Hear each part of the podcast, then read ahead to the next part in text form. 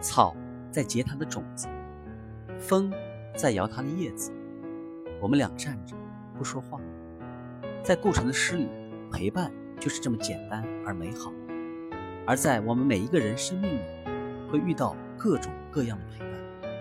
比如说这会儿，你我之间是一段短暂的陪伴；比如说我们的学生时代，和我们的同学那是几年的陪伴；还有一种陪，是生命里血脉注定的一生的陪伴，那是我们和父母和孩子之间的。